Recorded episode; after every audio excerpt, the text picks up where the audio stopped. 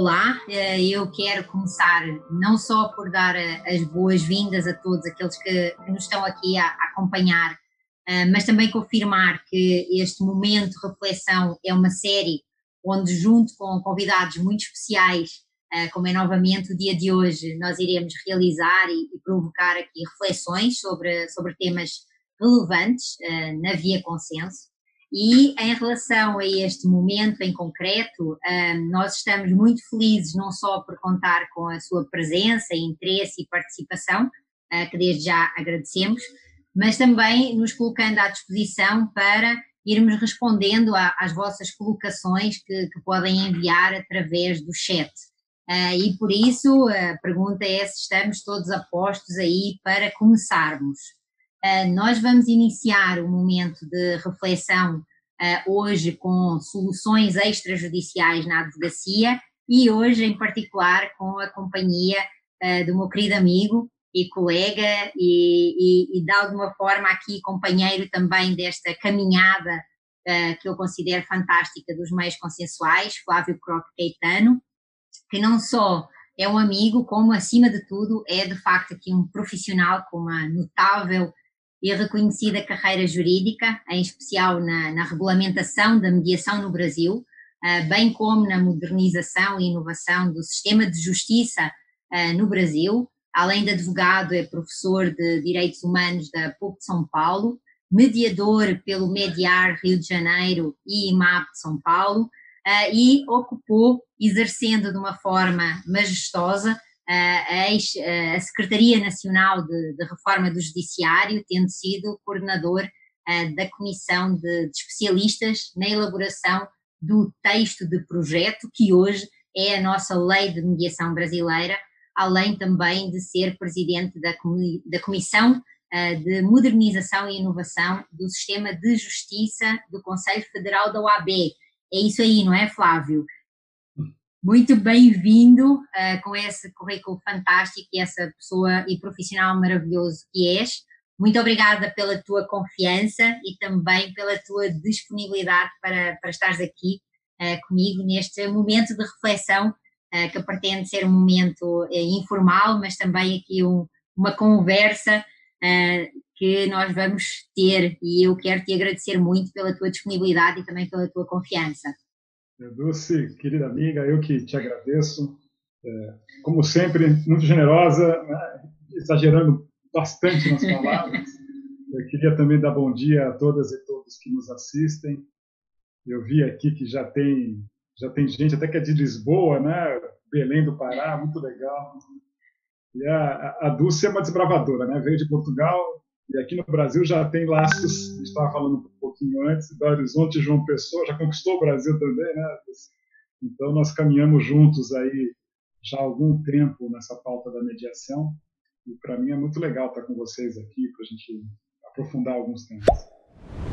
Muito obrigada, Flávio. Nós temos aí, no nosso encontro passado, nós chegámos até Moçambique, imagina. E, e, temos aqui o, o prazer de ter o, o, Douglas Prado connosco, está aqui a dizer que tu também foste um dos idealizadores da, da ENAM, projeto uhum. excepcional, e, e, de facto isso é, é algo que das nossas conversas sempre uh, fica para mim muito, muito forte, que é esta questão que, que tu tens, e, e essa é uma das maiores identificações que eu, que eu tenho contigo, da diferença entre aquilo que é a mediação e aquilo que é advogar na mediação, e como quando nós falamos dos meios extrajudiciais, aquilo que nós estamos a trazer para o mundo do direito e para o mundo jurídico, e, e sendo tu professor um, ehm, na, em São Paulo, na, na São Paulo, também certamente já te deparaste com isso, que é, uh, nós na universidade temos essa questão mais da nossa formação dentro da lógica do processo, não é? e do processo, processo judicial, e quando nós trazemos esta nova abordagem, nós estamos a falar desta nova abordagem para a advocacia uh, e como é que uh, a advocacia pode utilizar de uma forma mais eficaz e eficiente. Como é que tu vês isso? É, eu acho que a gente tem alguns desafios, mas alguns desafios que vão sendo superados, né? É, acho que o primeiro é esse, de uma cultura, realmente nós temos uma formação adversarial, é o que nós aprendemos no Brasil, acho que é o que se aprende em Portugal também, né? É no mundo, e, é. no mundo. É, é, e, e, acho que isso para nós é muito né, é muito presente. Outro dia ouvia um colega falando em termos não só jurídicos, mas pensando um pouco mais é, em teorias sociais de como a gente se relaciona.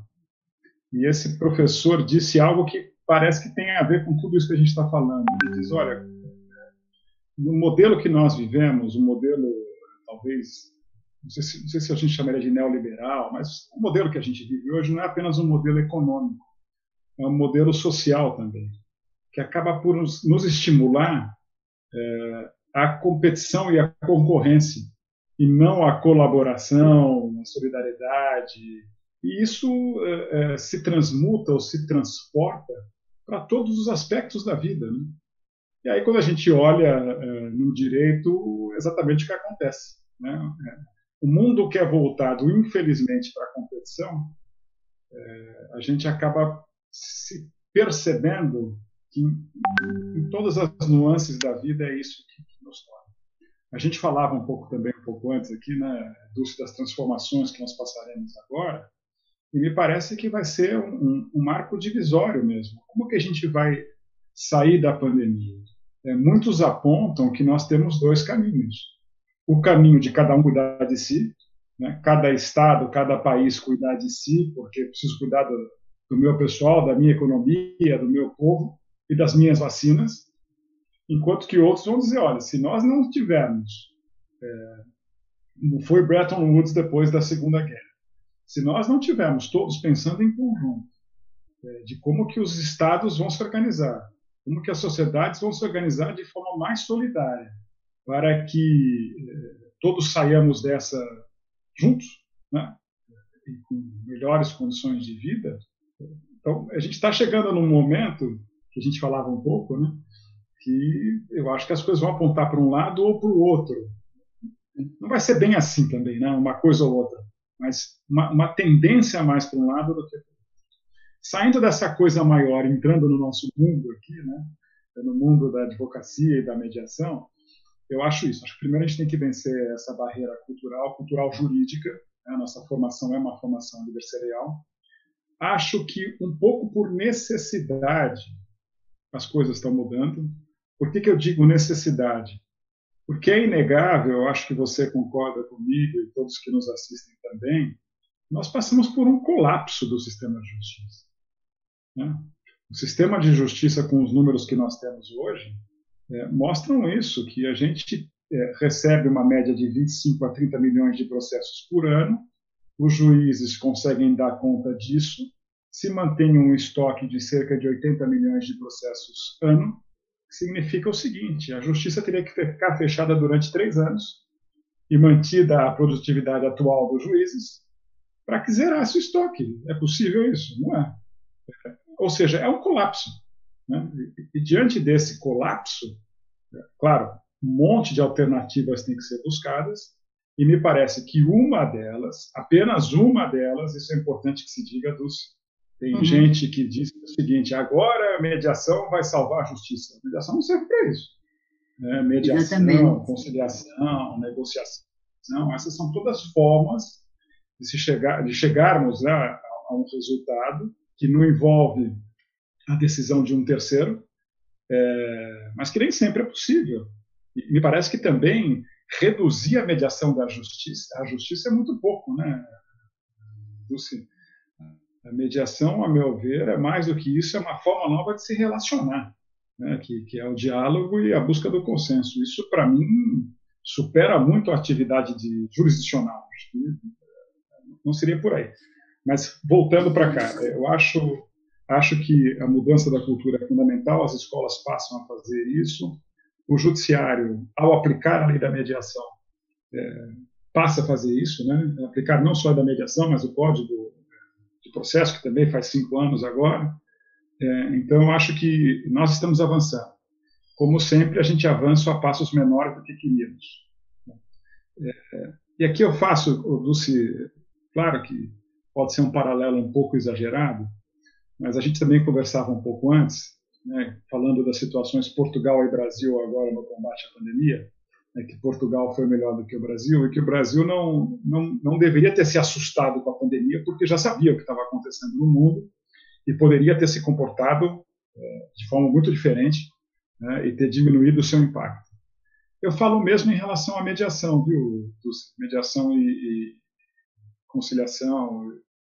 Por quê? Porque o nosso sistema de justiça sabia que a lei estava sendo discutida. Aliás, já sabia que a mediação existia. Né? É, então, quando vem a lei e vem inclusive com um tempo de adequação à lei, me parece que parece que se assustaram. Ah, agora tem que fazer, agora tem que criar no PEMEC, tem que criar ser justo, tem que fazer não sei o quê, a defensoria, o Ministério. Calma lá. É, não foi da noite para o dia, não foi uma medida provisória. É, então, essas coisas me deixam um pouco, sabe, incomodado, porque mostra uma falta de planejamento é, e nós poderíamos estar hoje num lugar bem melhor em relação à mediação do que estamos, eu não tenho a menor dúvida. Eu acho muito super interessante isso que você está trazendo, uh, até para nós contextualizarmos um pouquinho desta questão do, do Brasil e de como o Brasil vem trabalhando os métodos consensuais já desde lá atrás, e em especial a diferença entre mediação e conciliação. E, e isso eu considero que é muito importante para nós entendermos algumas questões. Em primeiro lugar, um, aquilo que nós estávamos a falar da, da questão da, da, cultura jurídica, uh, onde os nossos alunos e onde nós próprios fomos formados e formatados na visão dual do certo e do errado, e então isso também nos levaria, exatamente isso que estavas a dizer, Flávia, pensarmos se agora nós vamos optar por uma lógica de competição ou se vamos optar por uma lógica de colaboração. Um, e, e, eu aquilo que eu tenho que eu tenho pensado e que eu tenho refletido e partilhado é que de algum jeito as sociedades em geral, em geral elas são uh, como que uh, elas acreditam, elas têm a crença da escassez, da escassez do, dos alimentos, da escassez do mercado, da escassez da, do, até dos próprios postos de trabalho, da escassez dos clientes, e com isso, quando nós vivemos nessa, nessa interiorização da escassez, aquilo que acontece é nós nos uh, mergulhamos num medo que faz com que a única solução seja a competição. Porque se há escassez, eu quero a sobrevivência, logo eu tenho que acabar com o outro lado para que eu possa sobreviver. Diferentemente, se eu acreditar na questão da abundância e se eu acreditar que de facto existem clientes para todos os gostos, existem situações e conflitos para todas as lógicas e existem também problemas para todos os processos e logo existem vários profissionais, nós teremos o quê? Teremos abundância e, portanto, nós não precisamos de uh, destruir o outro para ocuparmos um espaço, mas dá mais trabalho, porque nós temos que demonstrar quais é que são as nossas características, quais é que são as nossas particularidades, temos que ser mais genuínos, temos que ser mais transparentes e mais abertos. Mas conseguimos de facto, né, pelo menos é, é, é, essa a minha crença, passar dessa questão um, mais dual para uma questão que, que, é uma questão de conexão, que é uma questão de termos consciência que se esta situação efetivamente começou a acontecer como a história e os dados parece que nos dão uh, de que começou lá no Oriente, ela levou um tempo a chegar cá, mas ela chegou, o que significa que nós até podemos colocar aqui um muro à volta, podemos colocar uma série de proteções e, e pensarmos só no nosso, no nosso estado, no nosso bairro, no nosso país, uh, mas certamente vai haver alguma coisa que vai fazer com que essa conexão se, se aconteça, porque nós não vivemos mais isolados. Uh, e isso tem de ver com a internet, não tem de ver com outra coisa. A internet ela mudou a nossa forma de nos relacionarmos, ela mudou o mundo. Uh, e quando, quando falas do, do colapso da justiça, eu lembro-me que a, a, mediação ela apareceu na minha vida no início do século, 2002, e nessa altura já haviam estudos sobre o que é que estava a acontecer na justiça e desse colapso. O Brasil tem a resolução 125 de 2010, que é um marco que eu considero que é um marco de facto absolutamente fantástico e que ele não foi acarinhado, ele não foi tratado como ele deveria ter sido com a dignidade que foi. E, e, isso significa o quê? Significa que nós achamos, quando eu digo nós, a maioria da, da, comunidade jurídica achou que uh, nós temos a escassez e, portanto, temos que continuar, continuar aqui a combater. Quando vem a lei de mediação e o Código de Processo Civil, nós temos aqui outra vez duas realidades, como tu estavas a dizer, não é? Nós temos a, a lei de mediação que ela nos traz a mediação privada. E, e, isso significa, mais uma vez, nós sairmos uh, do poder do Estado, da autoridade do Estado, daquilo que é, um, ehm, de alguma forma, a subserviência a uma decisão de um terceiro e tratarmos as vidas como elas sendo nossas e próprias.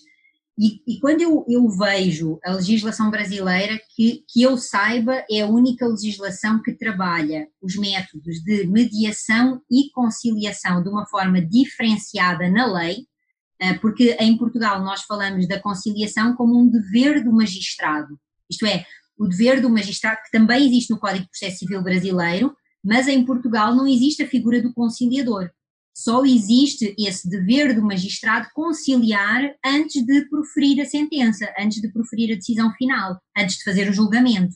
Mas a figura conciliador, como ela é colocada na legislação brasileira, ela é de facto um diferencial em relação à mediação e ao mediador. E aí eu, por vezes, escuto algumas influências, em particular influências do, do sistema de common law, dizendo que ah, mediation is the same, ou seja, mediação e conciliação é a mesma coisa. E como que nós, eu, eu sinto de uma forma, até às vezes com tristeza, que não se cuida da, desta pedra preciosa que é a diferença que existe regulamentada no Brasil e que tem uma lógica e uma estrutura e que não é nem apaixonada nem romântica, porque é muito objetiva, né? é, muito, é muito clara, sobre essas diferenças de negociação, conciliação e mediação e das diferenças entre mediar e advogar na mediação e como isso é uh, complementar e não concorrencial. Não é? Como é que tu vês isso também na tua prática aí?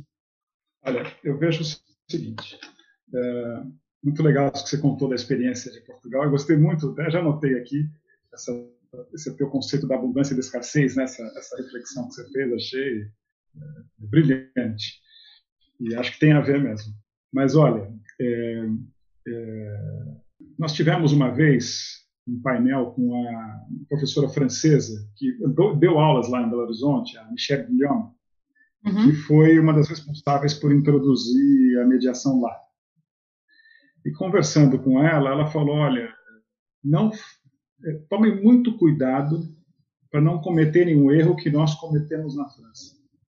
Na França, houve muita confusão conceitual entre mediação e conciliação. É, e vocês aqui é, me parecem que se preocuparam em colocar de forma diferente na lei, mas talvez não tenham a mesma preocupação na prática. E isso, para nós, é, foi muito, é, muito ruim, foi muito custoso, é, nos levou para problemas tomara que vocês não sigam o nosso caminho. Ela fez esse alerta há uns, uns dois anos que nós tivemos juntos. É, acho que para nós, o, o, o Brasil uh, seguiu esse caminho porque foi um caminho um pouco histórico. Né? É, quando você se refere à Resolução 125 de 2010, tem lá dois carimbos, né? Cazu e Ada, Cazu e Ada, que são os nossos grandes precursores são as pessoas que no Brasil trataram o processo civil de forma diferente é, e continuam a tratar, embora a ADA não, não esteja mais entre nós, o, o que ela deixou é para a vida inteira, né? E o professor Cazu continua aí com aquele fôlego total característico dele. Mas o que eu queria dizer é o seguinte: nós começamos nos anos 80 com juizados e informações de conciliação. Então, o Brasil é, a história brasileira começa pela conciliação, é, e sua conciliação ampliada, a conciliação que sempre foi feita na justiça trabalhista também, né? mas quando eu falo em é, juizado informal de conciliação é para as áreas civil e família principalmente. Depois a gente parte, anos 90, para a arbitragem, com as dificuldades que existiram da lei da arbitragem ser aplicada, que era aquela discussão se ela violava ou não é, o princípio da tutela jurisdicional. Depois a gente entra nos anos 2000 já com a arbitragem caminhando um pouco melhor. É, há um avanço na conciliação com juizados especiais de pequenas causas. Esse avanço foi importantíssimo, né, é, importantíssimo assim para o sucesso, mas também é, para mostrar que a gente não se, mais uma vez, a gente não se organizou bem. porque aí o que era sucesso de demanda, né, o que interessa para a justiça são seus usuários. A partir desse momento em que os juizados especiais começam a ser um sucesso, isso começa a dar problema também, porque não tem como dar vazão a, tamanha demanda. E aí a gente chega anos 2000, aí me parece que é o ano da mediação, é, com a, a, resolução e depois com a lei e com a mudança do Código de Processo Civil. Então, tudo isso, percebe, é um caminho.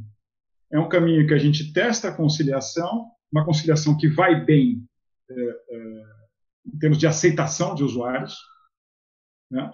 que a gente chamou, tem gente que chama de justiça rápida, justiça expressa, justiça perto do povo, o nome que queira se dar, mas ela andou bem. A arbitragem, que não é para o povo, a arbitragem é para uma casta. Né? E acho que ela é mesmo. Acho que a arbitragem, em regra geral, ela é destinada aos grandes contratos, às grandes questões, ela é cara, ela é para um outro tipo de, de, de conflito. E aí a gente tem depois a mediação chegando, a mediação, pelo menos era assim que eu enxergava e continuo enxergando, é, a mediação, assim como a conciliação, não só a mediação, mas a mediação e a conciliação como algo aplicável à grande camada da população algo para ser aplicado em, em larga escala, algo para ser praticado no dia a dia em todos os lugares que nós estivermos. Tá? Então, essa era a minha concepção de mediação é, e acho que continua sendo. E aí eu acho que a mediação vai além da conciliação, porque a mediação, como a gente sabe, ela não se aplica muito para as relações que, que permanecem, né? ela pode ser aplicada em outras coisas que, que, que conciliação e própria negociação não são aplicadas. É, acho que isso muda muito para. Aí eu falo agora, tentando falar um pouco como advogado. Né? Acho que para o advogado muda muito, porque os advogados resistiam muito. Eu acho que eu já contei essa história para você, mas conto para quem nos assiste também. Às vezes a gente se repete muito, mas eu acho que não tem jeito, faz parte da história. Né? Ah, é, como eu vivi essa história, eu gosto de compartilhar isso, porque eu estava lá. Então, quis, quis a vida que eu tivesse naquele momento ali. Como eu coordenei a, a essa equipe de especialistas que apresentou o projeto de lei, e eu tive que negociar no Congresso com o presidente da Câmara, que era o Henrique Eduardo Alves, tive que negociar com o líder do PMDB, que era Eduardo Cunha, tive que negociar com, com, o presidente do Senado, que era Renan Calheiros. Então, eu negociei essa, eu sei o que foi negociar para essa lei ser, ser, aprovada do jeito que foi. É, e aí nós tínhamos, no mundo da justiça, é, dois grandes blocos de opositores ao projeto. Em primeiro lugar, eram juízes os juízes tinham receio mesmo que a lei da mediação é, ia, eles iam perder poder. É, nós chegamos a ter editoriais do Estadão como projeto Alguns chegavam a dizer, você tem o absurdo da ideia, ah, agora é a justiça bolivariana, não é mais juiz que vai decidir. Eu posso, sem pé nem cabeça, né, com um projeto é, que trazia o Brasil de um atraso. Você falava aqui do common law, isso existe nos Estados Unidos há 40 anos. Nós estamos trazendo com 40 anos de atraso para o Brasil, né? que é algo que já existe. Então, calma lá. Né? Então, os juízes tinham esse receio. O segundo eram os advogados.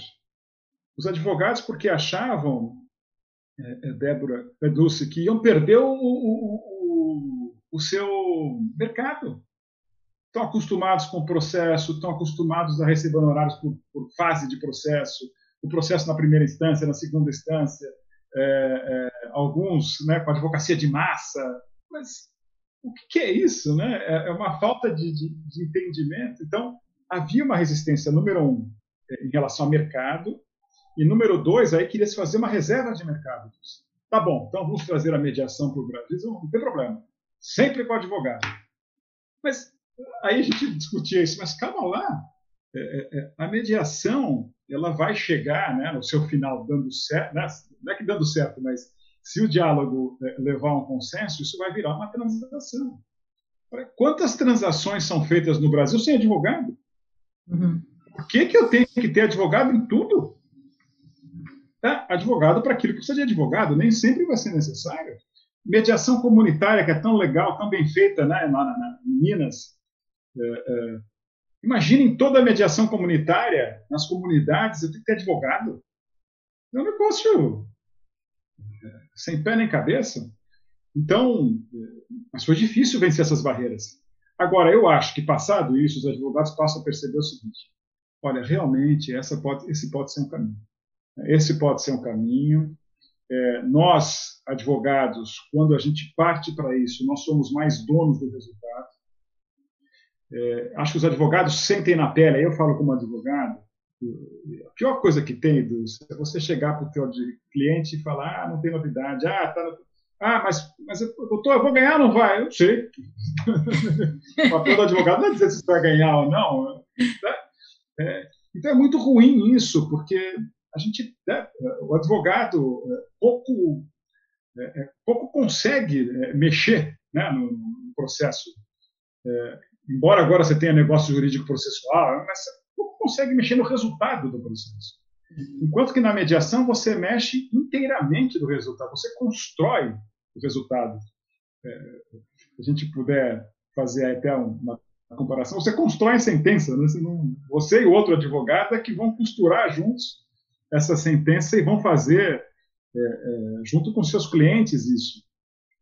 Claro, hum. como a gente está acostumado com a adversariedade, como a gente está acostumado também que, né, que, as partes estão querendo se matar, é, poucos acreditam que isso é possível, mas o papel do mediador, e aí não do advogado na mediação, mas do mediador, é exatamente mostrar o seguinte: olha, é possível. É possível as pessoas que não se escutam nem a si mesmo e nem ao outro passem a se escutar. E, e mais, vai ser em tempo muito menor que o da justiça, viu? Enquanto que o juiz vai ver vocês uma vez só na vida, aqui na mediação a gente vai se ver muito mais do que uma vez e a gente vai conseguir é, é construir um caminho que vocês, quando chegarem, nessa falam, mas não é possível que a gente chegou. Chegou. Agora, depende muito, do eu acho que esse é o nosso grande desafio. É, na mediação, depende muito da pessoa experimentar. experimentar e acertar, né? Precisa gostar e precisa de acertar, porque ter aquilo que eu tenho sentido é que ter uma má experiência no processo de mediação, uh, com reforço é. daquilo que são esses medos, daquilo que são essas angústias e esses receios, de facto reforça ou ajuda aquelas pessoas que estão à procura de uma desculpa para justificar que a mediação não serve, de dizerem que a mediação não, não é legal, né? E, e, e ainda há pouco, ouvindo-te, também partilhando contigo, um, lá em Portugal, mais uma vez inspirada na legislação brasileira, e por isso é que, sendo a minha área, sendo a minha base uh, de formação o direito, uh, para mim isso é o que me dá segurança e é o que me dá certeza. E, e, e por conta dessa situação, eu gosto também muito de partilhar esta história, que a legislação portuguesa, quando foi criado aquilo que nós chamamos lá os julgados de paz, que é um tribunal que é denominado de um tribunal de justiça de proximidade, esse Tribunal de Justiça de Proximidade, ele foi criado eh, tendo como inspiração a Lei dos Juizados Especiais. Inclusive, nos princípios, nos pressupostos, foi considerado isso. E é aí que surge a, mediação em Portugal, no sentido de não só colocar a figura do juiz, que lá se chama juiz de paz, mas que é um juiz com, com poder jurisdicional, inclusive foi uma das funções que, que eu exerci, e além disso de criarem os mediadores e a mediação. E a preocupação lá não foi tanto essa questão de que a mediação era só para os, uh, digamos, para, para as situações mais, mais correntes do dia a dia e que haveria essa distinção entre a mediação e a arbitragem no sentido de que a arbitragem era algo mais caro e que era algo para uma determinada elite, eh, porque nós em Portugal nós também temos e desenvolvemos alguns processos de arbitragem, por exemplo, na área um, ehm, dos acidentes de, de, aviação, dos acidentes de trânsito, acidentes uhum. entre carros, acidentes com seguradoras, entre outras questões, onde a arbitragem passou a ter um foco mais para aquelas situações em que a prova é clara, a situação em concreto tem um determinado cariz e um, e um determinado rumo, é possível transacionar. Então, algumas particularidades, como aqui também, desmistificando essa questão de que a arbitragem é só para uma determinada elite uh, e que uh, nós precisamos de trabalhar essa, pelo menos do meu ponto de vista, essa também essa abrangência dos várias, uhum. das várias vias pelas quais podemos resolver os conflitos, mas em relação a essa questão da, da justiça de proximidade, que é disso que nós estamos a falar quando falamos de métodos consensuais, e, e, da mediação em particular e do advogado trazer o seu cliente para o processo de mediação. Uh, e isso era outra, outro desafio aqui que eu também gostava que nós refletíssemos juntos, que um, eu sinto por vezes uh, que existe uma, uma, uma tendência natural uh, dos profissionais considerarem que o conhecimento, aquilo que é óbvio, eu conheço de uma forma intuitiva então eu não preciso me aprofundar, eu não preciso de estudar. Então, por exemplo, se eu sou advogada, eh, eu tive uma formação em direito onde foi exercitada em mim a competência da oratória. Então, eu sei falar, eu sei comunicar. E eu parto do pressuposto intuitivamente que eu sou boa a comunicar. Eh, o que é que eu quero dizer com isto? Que como é que tu vês essas habilidades e essas características, e, e mais do que isso, não só o perfil, mas as competências que de facto o advogado precisa de entender para que ele interiorize que ele conhece muito do processo judicial, mas que ele conhece pouco dos processos consensuais. Essa colocação sua é, é, é fundamental, porque eu acho que esse é o grande problema. É, o advogado ele tem é, como seu instrumental é, a oralidade mas moralidade para vencer, uma moralidade para convencer. Uhum. E essa oralidade é muito calcada naquilo que se desenvolve no processo, que, sobretudo, são provas. Provas documentais, provas testemunhais, uma perícia. É assim que se faz um processo. Então, é, é, e ele quer muito pegar a contradição do outro lado. Né? Ele presta atenção no que o outro lado fala, pegar suas contradições. É, aqui na mediação, e mais, acho que essa também é uma grande diferença que, que eu noto. É, na advocacia é, adversarial, né, no processo, é, os advogados e as advogadas é, acho que tem um viés uma, mais voltado para o lado objetivo a parte objetiva do conflito, pouco se preocupando com a pauta subjetiva. E o que a gente aprende, e isso é uma dificuldade para o advogado, porque o advogado não tem uma formação é, nem básica sobre psicologia, ele devia ter. Sim. Então, quando ele se depara com a mediação, tem um preconceito dele, em grande parte dos casos, de achar, e lá vem aquele pessoal com, com, com conversinha de terapia. Né? Mas não, porque a mediação é um método, e aí a gente pode chamar de método, de processo, do jeito que quiser, procedimento, pouco importa o nome que a gente deu. Né?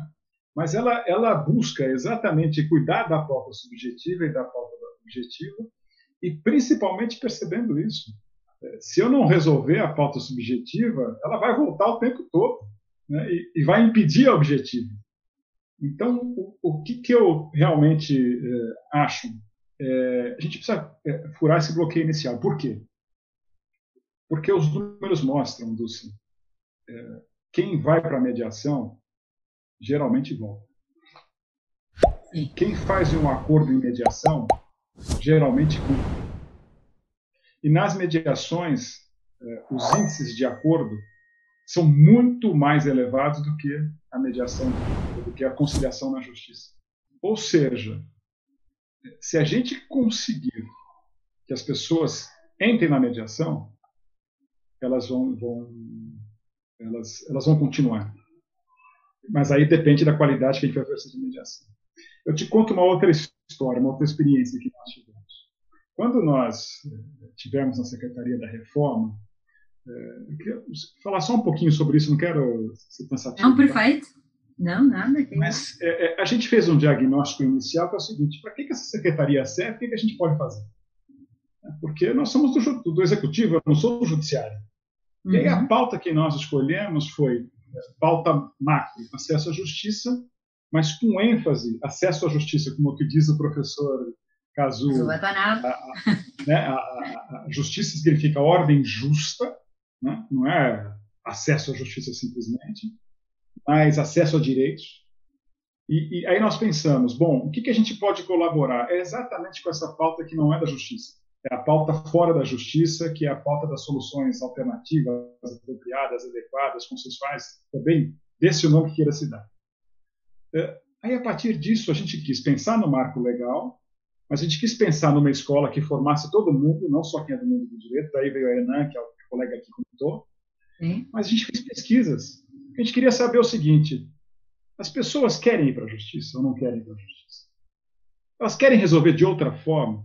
Uma pesquisa que a gente fez foi com a GV do Rio de Janeiro, é, junto com o professor Joaquim Falcão, que é um, né, um grande expoente, é, era para saber das relações de consumo.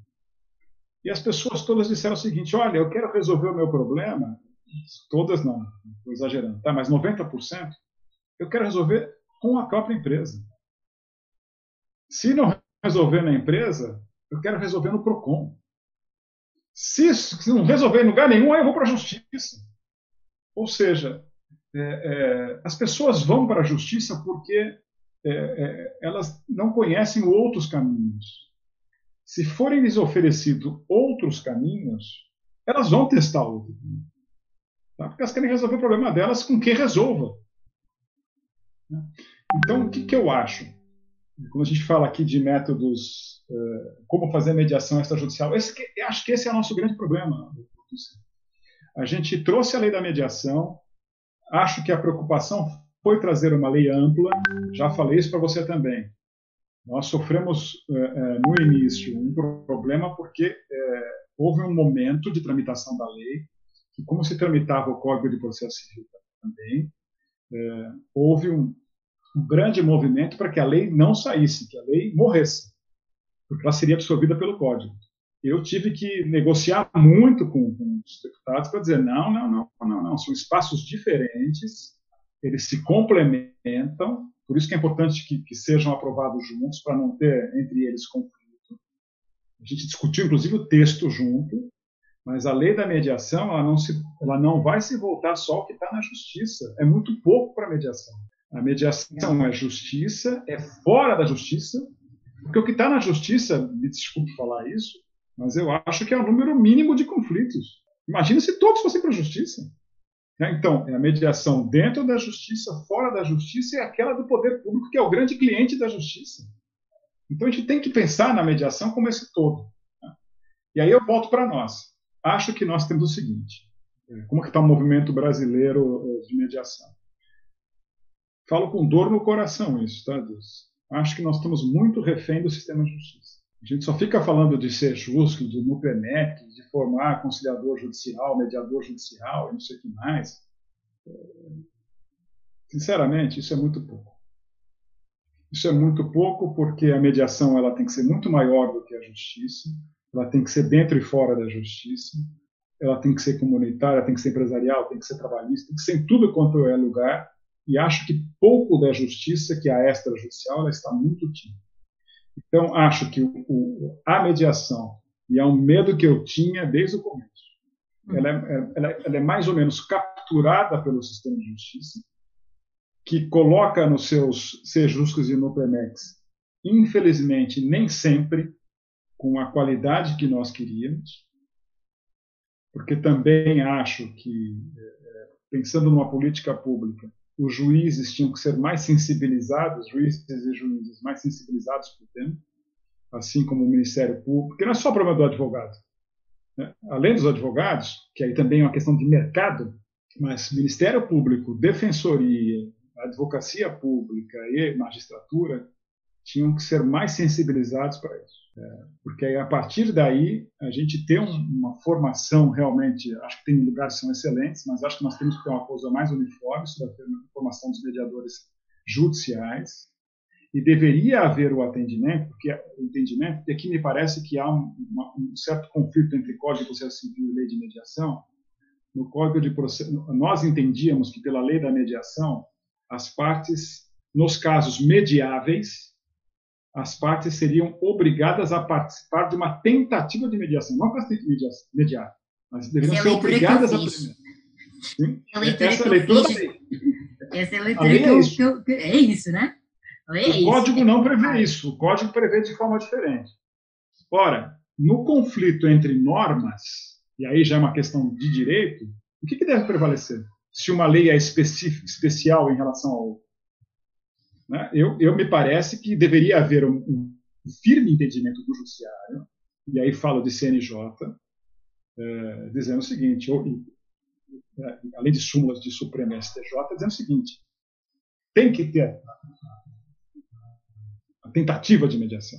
A audiência de mediação tem que existir em caso que for mediado. Sentou na frente do mediador, não quer, não quer. E é da vida, né? Essa autonomia da vontade. Mas Sim. deveria passar por ali. Então deveria haver um estímulo do judiciário, mas aí eu falo na parte judicial. Você me chamou aqui para falar da parte extrajudicial. É, porque, de alguma forma. Conta, conta, conta, conta. O que, que eu entendo? Que era uma briga, Dulce. Porque é o seguinte: na parte judicial, você organiza isso. Você organiza qual é o currículo, você organiza através do CNJ, você cadastra, você, minimamente você organiza. Tá bom. E fora da justiça, como que a gente faz? Mediação é carreira, não é carreira? Mediação é profissão, não é profissão? Conciliação também? Você vai ter é, um conselho de mediadores? Não vai ter? De entidades que mediam, não mediam? Como assegurar a qualidade? E aí muitos fazem isso, muitos querem, e aí eu acho que é uma falha nossa, é, muitos querem é, vincular, ah não, o mediador vai ser aquele que for também mediador judicial. Por quê? Quando a lei não diz isso. Não, mas por que, que a gente vai seguir isso? Né? Não, a lei não diz, eu acho que não é isso que se quer. Talvez, né? então, talvez só é, complementar isso que tu estavas a dizer, Flávio, que inclusive é. a lei, aquilo que ela diz é que o mediador, mesmo aquele que não é cadastrado judicialmente, claro, e ele for escolhido pelos dois intervenientes, ele pode atuar claro. até num processo judicial. Então, nós, nós estamos a falar nós, sobre. Dulce. Nós pensamos nisso. Olha, o mediador judicial precisa de uma solenidade que o extrajudicial não precisa. Tá? Por que isso? Porque ele estaria ligado ao sistema de justiça. Por isso que é diferente. E nós pensamos muito, é, quando a gente pensou, só, só para falar isso, a gente pensou muito o seguinte: olha, é, ele vai ser um auxiliar da justiça e não vai ser alguém só do mundo da justiça, porque a gente colocou bacharel e tudo qualquer coisa. Tá? Os advogados queriam que fosse só do direito, a gente colocou para todo mundo. Sim. Não, essa, Agora, essas questões são. Isso aqui é questão. Essas questões que você está a trazer, eu acho que não só são extraordinariamente importantes, como elas nos impõem e exigem que nós pensemos em, em, várias situações aqui. Primeiro, que é para que é que a justiça existe? Justiça no sentido geral e justiça no seu uhum. sentido como acesso a uma ordem jurídica justa e como em relação a isso significa dar ordem à sociedade. Basicamente é para isso que nós temos sistemas de justiça, era para que a sociedade viva de acordo com regras e se as regras não são cumpridas ou se as regras de alguma forma não são entendidas, que, hajam, que haja possibilidade de processos que coloquem essa ordem ou que voltem outra vez a trazer essa ordem. E quando nós falamos uh, dessa questão de que uh, a classe jurídica, no sentido dos operadores do direito, estão reféns da justiça no sentido de poder judiciário, eu não só subscrevo contigo, uh, como isso me volta outra vez a, a identificar como nós estamos dentro disso que é ser operador do direito, reféns e com uma mente focada como se fosse um funil que só existe o processo judicial porque é o único que nós de alguma forma fomos treinados, fomos formados, fomos capacitados para isso. E quando hoje nós vemos o, o, o grito que eu considero que é o grito da sociedade em geral a dizer que esse tal dito desse sistema não me serve, uh, essa forma de resolver os conflitos não dá sustentabilidade à minha empresa, e aí nós vimos não só as empresas, mas essencialmente os jovens empreendedores, aqueles que estão a sair das universidades nos cursos de administração, nos cursos da área da saúde e em outros, em que eles próprios estão a começar a, a desenvolver formas de se relacionarem que sejam formas mais colaborativas. E isso começa a vir nessa geração que aí vem. E, e aquilo que eu penso sempre é como é que nós podemos contribuir para que as pessoas entendam que, primeiro, ser mediador judicial e ser, e, e, aí eu não gosto de fazer comparações entre Brasil e Portugal, porque acho que não são realidades comparáveis, tá? Eu faço eventualmente comparações entre o Brasil e a Europa. aí eu sinto-me mais à vontade para fazer comparações, porque de facto eu entendo que o Brasil é um país de dimensão continental, é um país com uma riqueza de culturas, com uma diversidade absolutamente maravilhoso, que, que eu não só admiro, mas que sou aqui uma, uma fã curiosa, tenho muito para conhecer ainda deste país grande. Mas uma das questões que eu me recordo, e aí tem de ver eventualmente com questões mais no foro educacional, uh, é de que na altura uh, em que eu estava a cursar Direito, o meu pai, aquilo que me dizia, era para eu não cursar Direito a pensar em ser servidora pública, porque o Estado não ia continuar a ter gordura suficiente para sustentar a quantidade de pessoas que ele alimentava. E isso fez sempre muito sentido na minha cabeça, porque ah, quando nós temos uma empresa, a empresa tem de ser sustentável. Se nós temos um Estado, o Estado tem que ser sustentável e o Estado não tem rosto, o Estado não tem, não tem pessoa física, não é? O Estado somos todos nós. E isto para dizer o quê? Que quando eu escuto, uh, por exemplo, algumas pessoas a dizerem ah, eu quero fazer um curso de mediador judicial, porque eu quero ser mediador judicial. E eu pergunto sempre, mas você quer ser mediador judicial porquê? Para dizer que vai lá para o judiciário? Para dizer que está dentro do, do, do, do, tribunal, que, que, é, que é auxiliar da justiça? Isso é o teu interesse, isso é de facto a tua necessidade? Ou ser mediador e estar mediador é o exercício de uma função, é o exercício do instituto, é o exercício de uma profissão. E aí vem aquilo que tu dizias uh, em relação à mediação, porque apesar de, felizmente, nós já não falarmos sozinhos, não é? nós, nós, já temos muitas pessoas a, a falarem bem e a falarem corretamente sobre a mediação, o grupo de profissionais mediadores ainda é um meio em que quase todos nos conhecemos, ou pelo menos nós temos referências de quem de facto nós podemos seguir, de quem de facto dá gosto de aprender, e, e isso uh, eu, eu faço e gosto sempre de fazer esta provocação, uh, que é o facto de eu uh, ser mediador judicial não significa que o mercado, que é quem tem os conflitos, me escolha como profissional. E quando tu trazes essa tua vivência, experiência e, e essa partilha da, que, que, eu acho absolutamente uma história fantástica, eu, eu ficaria aquele dia inteiro a ouvir as tuas histórias, um, de como vem a natureza da lei e a, a criação da, da, do ordenamento, de que essa distinção e essa particularidade da mediação privada é algo que tem que vir mais para cima da mesa. As pessoas têm que entender mais o que é, que é isso da mediação privada, o que é que ela dá, o que é que ela significa e deixarem de ter medo da mediação brasileira. Porque aquilo que eu às vezes escuto é: ah, não, a mediação privada entra mais numa área de mediação avaliativa, como se isso existisse. Mediação é mediação. E os, os regulamentos e, e, o normativo jurídico da mediação no Brasil é claro sobre o que é, que é ser mediador e o que é, que é ser conciliador.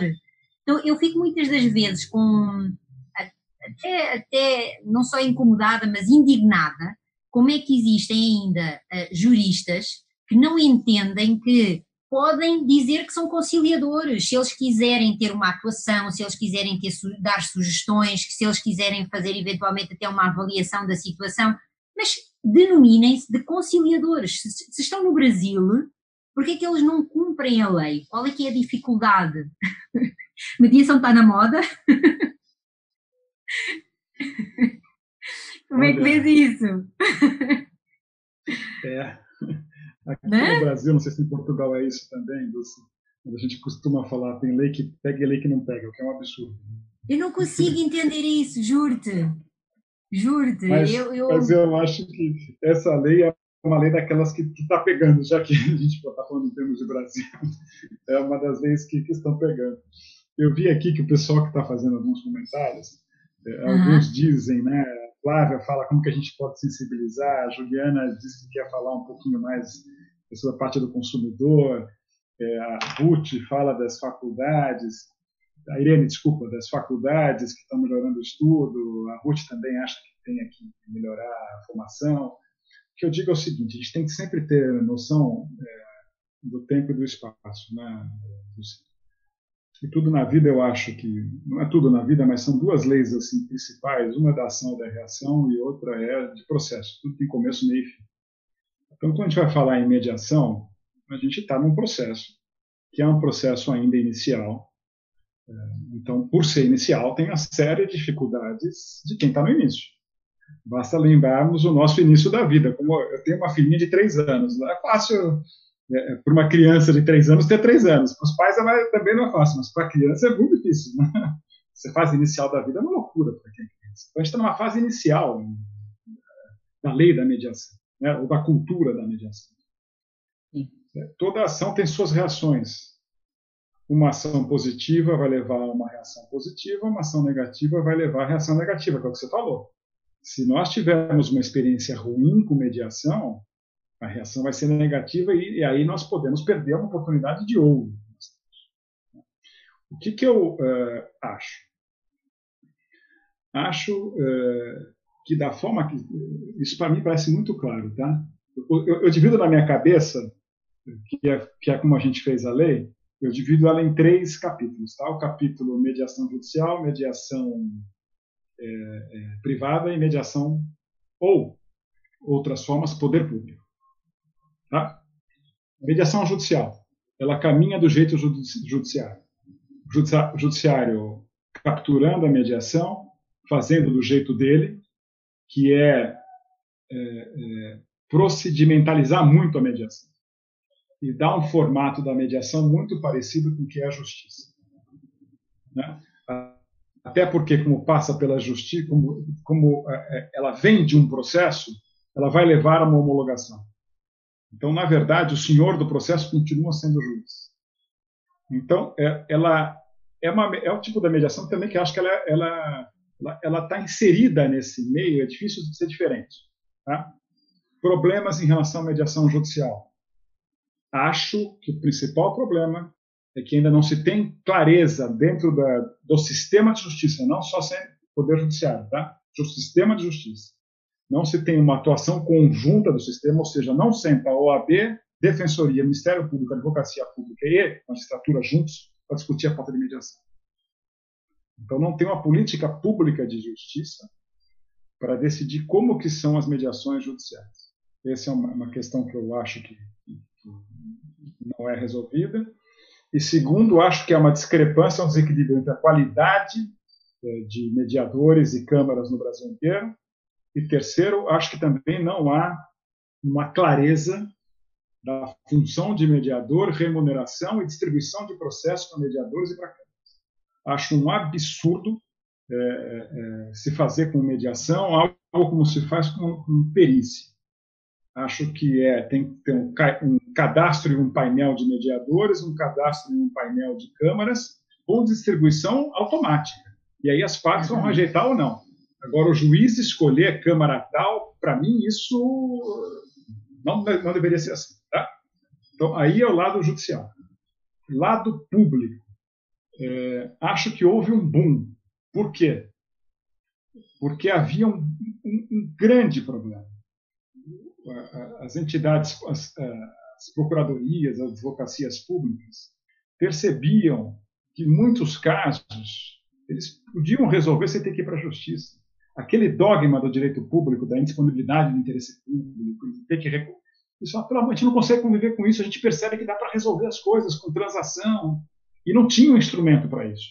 Uhum. E aqui no poder público, do se eu fui de lá, e o que se falava muito era do risco CPF, o medo danado que o agente público tem de fazer um acordo. Então, com a lei, se parametrizou isso, e a gente percebe como isso é, é chamou muito a curiosidade. Tem um enorme número de leis já no Brasil. Ajudou muito. Leis Sim. municipais e estaduais fazendo isso. Então, acho que ali caminha, não, não que caminhe bem, mas acho que caminha assim, sabe? Está pegando. Né? Até porque você tem um ente central, que é a AGU, que pegou e já, já, já fazia isso e faz hoje muito bem, que aí quando você tem alguém central fazendo, os outros é, gostam daquela experiência e vêm atrás. Tá? Vem atrás, né? Agora vamos para o nosso aqui, e o privado, como é que faz? É, é, a gente teve uma discussão na lei se colocava mediação extrajudicial ou não na lei. Tá? Foi uma grande briga, viu, Lúcio? Muita gente queria que não colocasse. Não, porque o que é extrajudicial tem que ficar mais solto, e não sei o que mais. E nós achávamos que não. Nós achávamos que não se queria é, é, é, inibir aquilo que já existia, longe da lei querer acabar com uma, uma coisa que existe e é, e é boa na prática, mas é, se a ideia é dar, e aí acho que é, um, é, um, algo que é bom para toda a sociedade, segurança jurídica né, e alguma dose de previsibilidade, existir a lei é muito bom. Né? E se colocar um capítulo sobre, sobre a mediação extrajudicial também é muito bom. E sobre quem pode ser mediador extrajudicial também é muito bom. O que, que eu acho que é o problema? Isso tudo é muito pulverizado e você não tem muito o que seguir. Você não tem um conselho de mediadores. Você tem o CONIMA, né, que é sobre as entidades. Mas você não Isso. tem um conselho de mediadores que cadastra mediadores que não são judiciais. E que bom que não sejam judiciais. Né? Então, ah, mas tem o ICFML, mas esse ICFML não é o, algo nacional. E também, então, me parece que aqui, e é o que eu, olha, se eu tivesse no governo, era essa a minha pauta no governo. Quando eu saí, uhum. o que eu uhum. entendi é o seguinte: aprovou a lei, ah, tá bom, qual é o nosso papel agora? O papel do governo é ajudar na mediação extrajudicial. Do governo, eu diria, Ministério da Justiça, tá? Sim, sim. Porque a judicial, quem vai cuidar é a CNJ e os órgãos de justiça, a gente pode dar palpite. A, é, a, a pública são os governos, e aí acho que é a AGU que tem que fazer isso. Agora, nós, eu entendia, nós, Ministério da Justiça, o que nós temos que fazer é fomentar esta judicial, pensando uma forma, por mais é, é, as pessoas podem achar que isso burocratiza muito, mas pensar num cadastro nacional de mediadores, um cadastro amplo, com requisitos menores. Isso mas ter hoje, um, um mínimo de ah, controle partilhando, partilhando contigo em relação a isso, isso é o que hoje em dia acontece em Portugal. Em Portugal, tu tens um, três sistemas de mediação e de, media, de três sistemas de mediação público. Tu tens o sistema de mediação uh, trabalhista ou laboral, uh, familiar e o penal. E aí tu tens o cadastro dos mediadores e dos julgados de paz. E aí tu tens o cadastro dos mediadores que prestam serviço nesses serviços públicos. E depois tens um cadastro, que é o cadastro dos mediadores, que tiveram formação em Portugal por entidades credenciadas, ou seja, o Ministério da Justiça lá, aquilo que ele fez foi, ele credencia entidades que cumprem com os padrões uh, exigidos para um mediador privado. E esse mediador privado, depois de ter aprovação nessa formação, eh, porque ele pode ser reprovado, então depois de ele ter aprovação nessa sim, formação, eh, ele se propõe a fazer parte desse cadastro. Então isso, sem dúvida, seria, seria algo muito interessante, ou pela parte do CONIMA, como tu dizes, mas que é... é, é Eu é gostaria uma... muito que fosse pela parte do CONIMA, porque como já existe... Já somos dois. Vamos fazer aí um forcing com a Fernanda. É, é, não, não, sei se o Conima tem estrutura, não, não sei. Eu nunca conversei isso com a Fernanda, nem com os colegas do Conima, mas é uma coisa que eu até gostaria de, de, de colaborar e de ajudar a pensar, porque eu acho que esse é o problema. É, acho que falta alguém, alguém, diga entidade, que a nível nacional consiga conversar aquilo fora da justiça que seria conversar eh, e ajudar a, a, fomentar isso em todos os ambientes empresariais, em todos os ambi ambientes laborais, em todos os ambientes comerciais, através das, das entidades de classe. E aí você vai formando esses centros de mediação em tudo quanto é lugar. A minha ideia, quando eu estava no governo, era criar em todas as associações de bairro, associações comerciais, é pegar aquilo que tem capilaridade, eu queria uhum. colocar nos cartórios também, criticado por isso. Existe cartório em todo quanto é lugar, por que a gente não pode ter um serviço lá? E hoje em dia é, né? é o que está ah, mais desenvolvido. Gente. Claro! Falei, então a gente eh, teria que pensar o seguinte: acho que ah, da, da justiça e do sistema de justiça, o que é deles? Já é muita coisa para eles pensar. Sim. Aqui, fora da justiça, cuidamos nós, porque é, tem, um, tem, um, tem um negócio que a gente aprende também. Dos, é, não existe vácuo, né? não existe espaço vazio. Se não se faz a coisa com qualidade, cada um vai fazendo o seu feudo, colocando o seu carimbo, e salve-se quem puder. E não é, não, não é a ideia. O propósito, é eu também concordo contigo. A qualidade é, é fundamental e, e, o protagonismo dos diferentes operadores do direito, ele é viável e ele é possível neste, neste meio e neste processo que nós estamos a falar. Uh, porque quando nós temos profissionais de qualidade, isso, isso de facto ele, ele acontece. Uh, porque aí, deixa eu só, só fazer uma, um, último ponto nisso, aí eu não sei te cortar, mas você falou algo que eu ia falar, acabei esquecendo. Quem são os mediadores extrajudiciais? Quem são essas pessoas? Porque o mediador judicial dificilmente vai ser o advogado. Vai ser o estudante né? Ou o aposentado. Agora, quem é o mediador extrajudicial? O extrajudicial, eu acho que são os profissionais. Né? Quem que, e aí a gente olha para dentro. Quem vão ser, ou como, quem são os mediadores no mundo inteiro? São os advogados, são os psicólogos, são os administradores. Em algumas situações são pessoas da medicina, mas é mais raro. Né?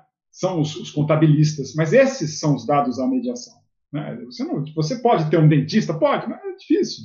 Você pode ter outra formação? É, mas é difícil. Um, você pode ter professor? Pode. É, mas é, é, menor, é menor. Aí a gente, aí a gente cai, Dulce, para o número de pessoas no Brasil que são advogados.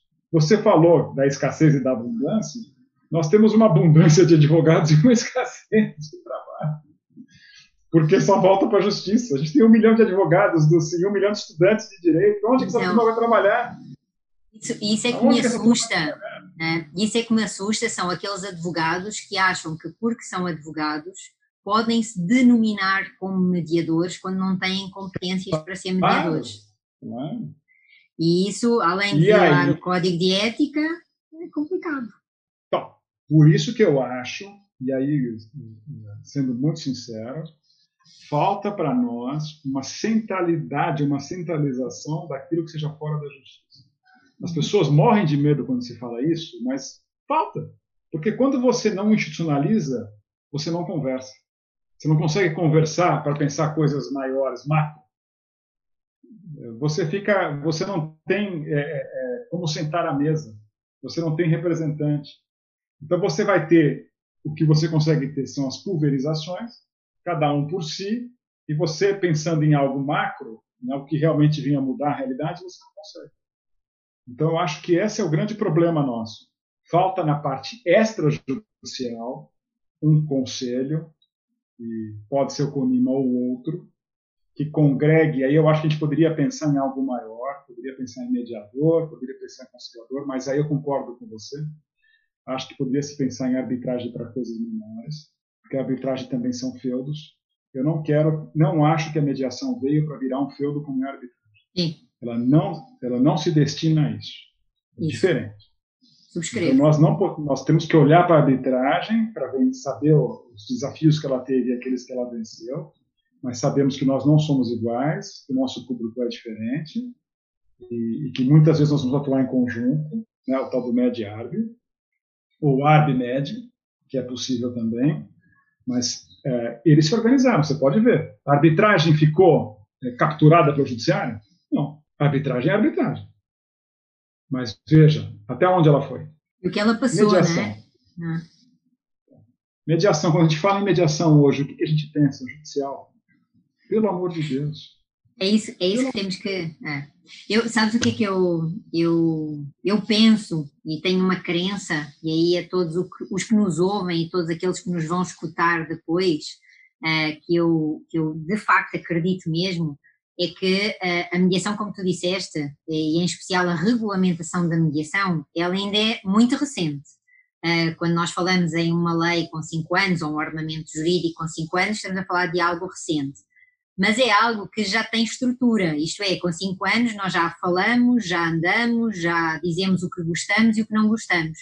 E por isso eu um, aproveito sempre para partilhar essa minha crença, que é o seguinte: nesta lógica em que eu também acredito que é a lógica da abundância, e nesta lógica em que eu também acredito que é a lógica da conexão, uh, porque nós não somos ilhas, se todos, e quando eu digo todos, eu estou a falar efetivamente de todos, eu estou a falar de advogados, eu estou a falar de mediadores, eu estou a falar da sociedade em geral, dos empresários, dos utilizadores, mas em especial, se os advogados e os mediadores divulgarem o que é a mediação privada, quem são os mediadores privados, e os mediadores privados entenderem que para se denominarem de mediadores, eles têm que ser profissionais. Então, se eles demoram cerca de cinco anos na universidade ou quatro anos na universidade para se poderem designar como uma determinada profissão. Não é um curso de 40, 60 ou 100 horas que vai fazer com que uma pessoa se possa designar como um profissional naquela área. Ele precisa de uma história, ele precisa de uma carreira, ele precisa de errar, ele precisa de se superar. E isso é que de facto nós precisamos de entender, que não é pelo facto, como tu estavas a dizer, de que ah, eu sou advogado, não tenho uh, trabalho, deixa-me aqui ver que há aí essa coisa da mediação, eu digo que sou mediador e pronto, agora já está, agora já vou atender pessoas lá no escritório, umas vezes é uma coisa, outras vezes é outra, e na verdade não é nenhum dos dois, uh, porque esse é, que é, uh, esse é que é o meu grande receio. Então, quando nós trazemos isto para todos, que é vamos ser mais profissionais, vamos ser mais rigorosos com o processo, vamos ser mais fiscais uns dos outros, e não fiscal no sentido de polícia, mas fiscal no sentido de ajudar o outro, de dizer, olha, por exemplo, eu vi ainda há pouco aí alguém dizer que mediação era para direitos disponíveis. Não, a lei de mediação é clara. Ela fala que mediação é para direitos disponíveis e para direitos indisponíveis, inclusive é mediação privada. Então, mediação privada pode sim trabalhar direitos indisponíveis. O que é que ela precisa? De um procedimento diferente. Ela precisa que hajam aí, sem dúvida, advogados que vão construir um acordo dentro dos limites da lei, porque esse acordo precisa de ser, ter a oitiva do MP e ser homologado pelo judiciário para ter valor jurídico entre os intervenientes. Então, mediação, e em especial, é assim, Flávio, eu amo e sou super fã da lei de mediação brasileira, porque eu acho que ela é inovadora, ela é arrojada, ela é atual, ela é completa, ela não precisa de nada, ela tem tudo lá nela. Inclusive, ela tem a mediação online, ela já inclui mediação feita por qualquer meio de comunicação. Então, quer dizer, uma lei de mediação que diz isto, em que ela antecipa 10 anos, como tu tiveste essa fala lá no Congresso, ela antecipa 10 anos aquilo que ela previu, não, é muito arrojado, é muita ousadia, é, é, é sem dúvida aí uma, uma legislação que nós precisamos de cuidar. Essencialmente é isso que eu, que eu, que eu gostaria de pedir, cuidar, cuidar da legislação brasileira. Eu sou fã de lei. Posso só fazer um, um parênteses sobre o que você acabou de falar? Porque uhum. eu, eu, a gente é tem até que orar, porque a gente fica falando aqui. É, é, é isso que eu estava a ver agora. Acho que, acho que nós já estamos, é. já passamos do nosso horário, então vamos, tá, vamos só, aí. Só fazer uma, um último parênteses para o que você falou, e aí depois a gente faz, você vê como é que faz isso. Ok. Tá Mas quando nós, quando nós é, aprovamos, fomos aprovar a lei, a gente se perguntou muito essa questão que você disse, sobre o que poderia ser mediado. E quase que causou um racha na comissão, quase que dissolveu a comissão. Foi a primeira discussão, é, dizendo isso. Não, são só os disponíveis. E muitos disseram o seguinte: olha, se forem só os disponíveis, a gente vai jogar fora a mediação de família. Que grande parte da família, de direitos de família, não é isso. E, e a mediação é muito aplicável na área de família. E aí nós chegamos a esse texto dos disponíveis e dos indisponíveis mais transigíveis, e esse sim passando pelo. me parece que foi uma, uma, uma medida correta, né? Uma medida, uma medida correta. É, eu só queria acabar aqui, acho que é a última fala, né, dizendo o seguinte: nós estamos no processo, nós estamos no caminho. Acho que para o momento que a gente está vivendo, já falei isso antes volto a falar, o momento do novo normal, pandemia, pós-pandemia, crise, crise pós-crise que a gente está vivendo, a, a, mediação é o ideal para isso, porque a mediação é aquilo que, que, que, cuja ferramenta é o diálogo e a negociação de interesses comuns. O momento que a gente vive está obrigando todo mundo a conversar e se percebe como todos nós fomos colocados na mesma situação ao mesmo tempo, os interesses tendem a ser muito mais próximos também. Porque não foi o outro que nos colocou nisso, né? não é o outro lado que nos colocou onde a gente está. Foi um terceiro que colocou nós dois na mesma situação. Então, isso leva necessariamente a ter que buscar um, né, um consenso, um meio termo. Então, nisso, o caminho correto é da mediação. Então, eu acho que a gente está nesta fase.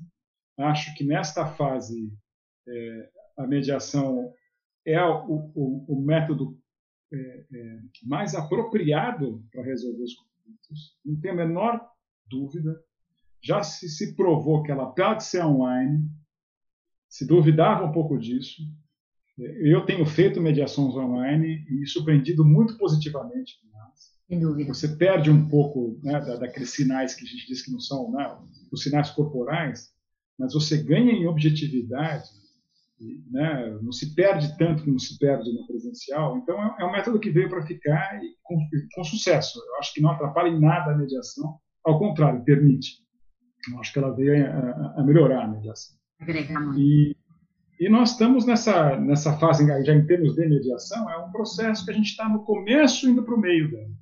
Então, temos que fazer ajustes, mas eu concordo com você, eu gostei muito de participar aqui de hoje, Dulce, porque eu, eu, eu, eu participo muito para falar de mediação em geral, poucas vezes para falar da mediação extrajudicial. E a coisa que me agonia, porque eu acho que a mediação extrajudicial, que para mim era o grande campo, porque com, concorda comigo? O judicial é o que está na justiça. Então está ali. O, o, o, público é o que está no público também. Agora, o extrajudicial é um mundo muito maior.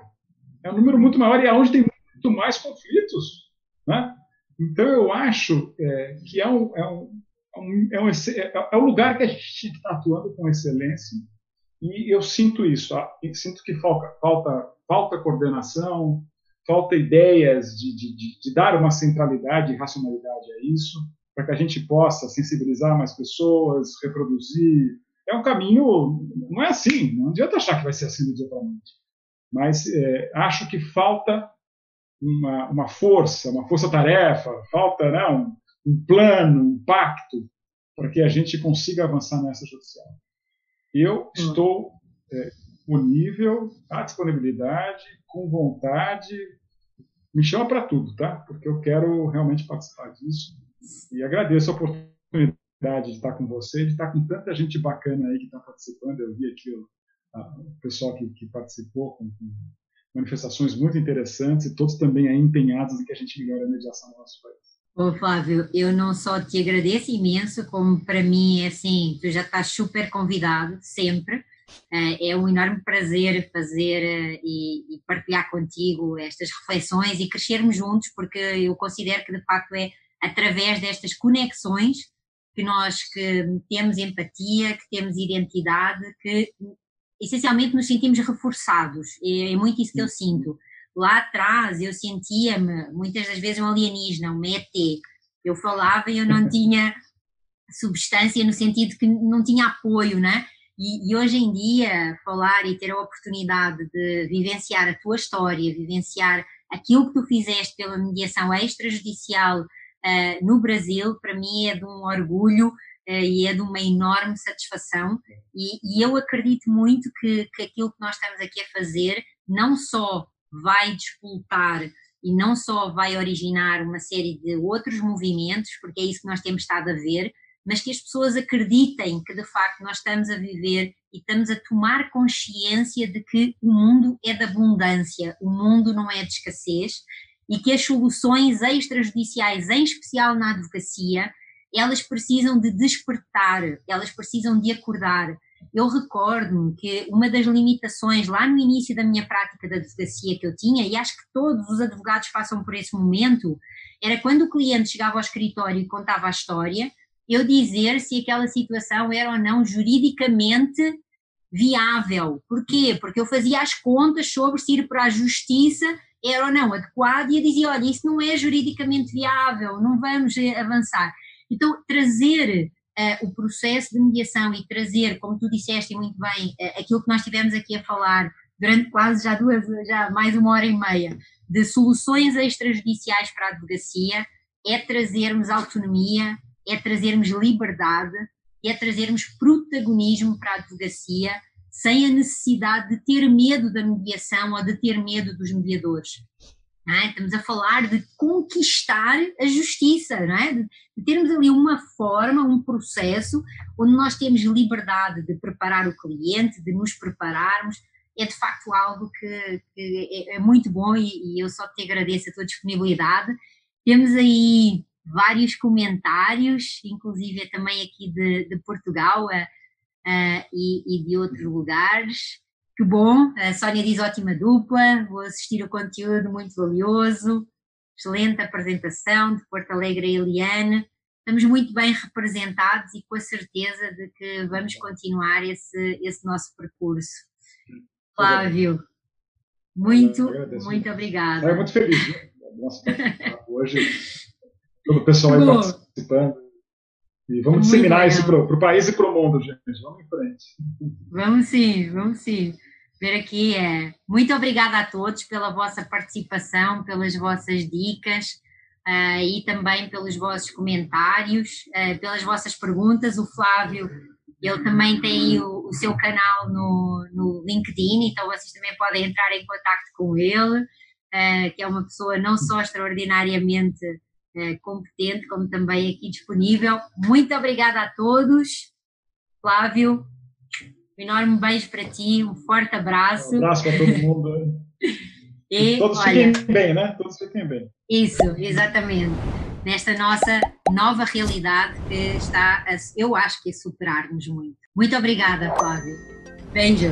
Tchau a todos.